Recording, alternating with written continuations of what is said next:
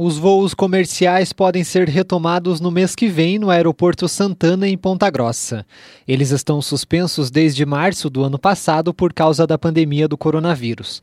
Em junho deste ano, a empresa responsável pelas viagens afirmou que aguardava adequações na pista para o retorno dos voos. Na época, a prefeitura afirmou que até setembro ou outubro todas as exigências seriam atendidas.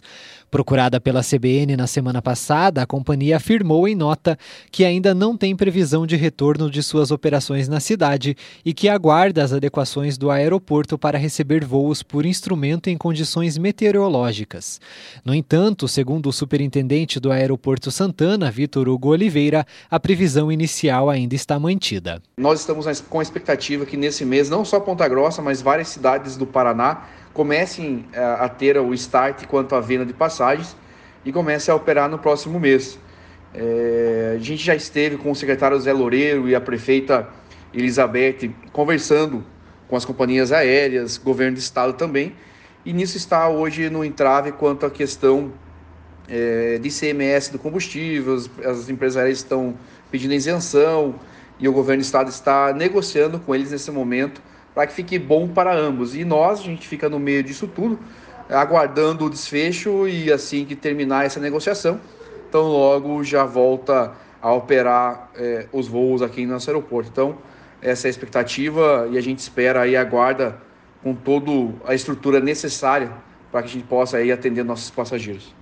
De acordo com a Prefeitura de Ponta Grossa, a nova área de segurança paralela à pista, que foi ampliada de 70 para 140 metros de largura, já está pronta e a nova via de acesso ao aeroporto também está liberada. Um dos entraves para o retorno dos voos em junho era a desapropriação de uma chácara no entorno do aeroporto. Conforme a Prefeitura, a desapropriação já foi feita e agora o local está em fase de demolição para ampliação da pista de pousos e decolagens. A administração acredita que com as reformas o aeroporto possa subir de categoria, o que vai possibilitar o pouso de aeronaves maiores e aviões a jato.